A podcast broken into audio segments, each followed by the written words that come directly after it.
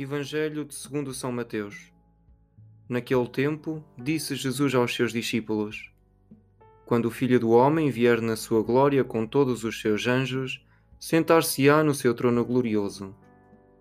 Todas as nações se reunirão na sua presença, e ele separará uns dos outros, como o pastor separa as ovelhas dos cabritos. E colocará as ovelhas à sua direita e os cabritos à sua esquerda. Então o rei dirá aos que estiverem à sua direita: Vinde, benditos do meu Pai, recebei como herança o reino que vos está preparado desde a criação do mundo. Porque tive fome e deste-me de comer, tive sede e deste-me de beber. Era peregrino e me recolhestes. Não tinha roupa e me vestistes. Estive doente e viestes visitar-me. Estava na prisão e foste ver-me. Então os justos lhe dirão: Senhor, quando é que te vimos com fome e te demos de comer, ou com sede e te demos de beber? Quando é que te vimos peregrino e te recolhemos, ou sem roupa e te vestimos? Quando é que te vimos doente ou na prisão e te fomos ver? E o rei lhes responderá: Em verdade vos digo, quantas vezes o fizestes a um dos meus irmãos mais pequeninos, a mim o fizestes. Dirá então aos que estiverem à sua esquerda: Afastai-vos de mim, malditos, para o fogo eterno, preparado para o diabo e os seus anjos. Porque tive fome e não me deste de comer, tive sede e não me deste de beber. Era peregrino e não me recolhestes, estava sem roupa e não me vestistes. Estive doente e na prisão e não me fostes visitar. Então também eles lhe hão de perguntar: Senhor, quando é que te vimos com fome ou com sede, peregrino ou sem roupa, doente ou na prisão, e não te prestámos assistência? E eles lhe responderá: Em verdade vos digo, quantas vezes o deixastes de fazer a um dos meus irmãos mais pequeninos, também a mim o deixastes de fazer. Estes irão para o suplício eterno e os justos para a vida eterna. Procura um lugar adequado e uma boa posição corporal.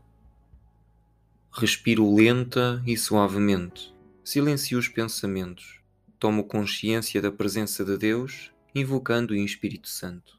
Nesta parábola, o Filho do Homem é apresentado como juiz, identificando-se com todos os necessitados, enumera as obras de misericórdia. A prática ou omissão destas separa os justos benditos do Pai dos malditos. O texto precede os relatos da paixão, morte e ressurreição de Jesus. Cristo assume a plena identificação com cada desvalido e marginalizado. Também eu serei julgado segundo a resposta dada às carências dos meus irmãos. Assim percebo que não existe espiritualidade desenraizada das, das realidades físicas e humanas pelo contrário, estão entrelaçadas e complementam-se. O reino de Deus só se comprova mediante gestos e atitudes de bondade. É no outro que encontro Deus. Em mim reina Cristo e o amor? Senhor, julgas-me pelo amor. Não valorizas o meu pecado, mas o bem realizado aos irmãos, meus e teus, mais desvalidos. Diante de ti não valho pela condição social, talentos singulares ou êxitos conquistados. Sou o melhor de mim dado aos outros. É nisto que me farei reconhecer como teu discípulo. Meu, o meu maior pecado não é o que fiz, mas o deixado por fazer, o amor omisso.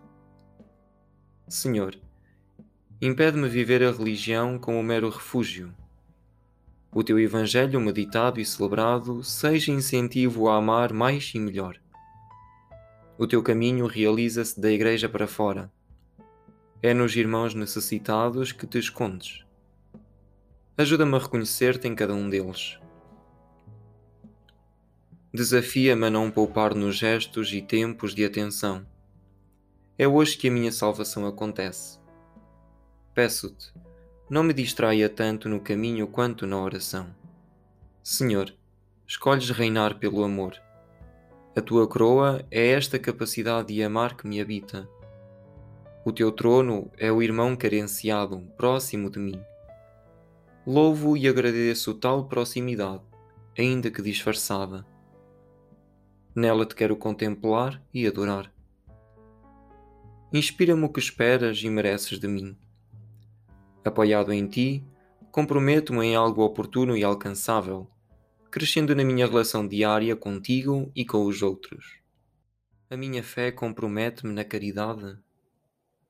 Como reajo perante as necessidades alheias? A minha compaixão resume-se a palavras ou concretiza-se em gestos?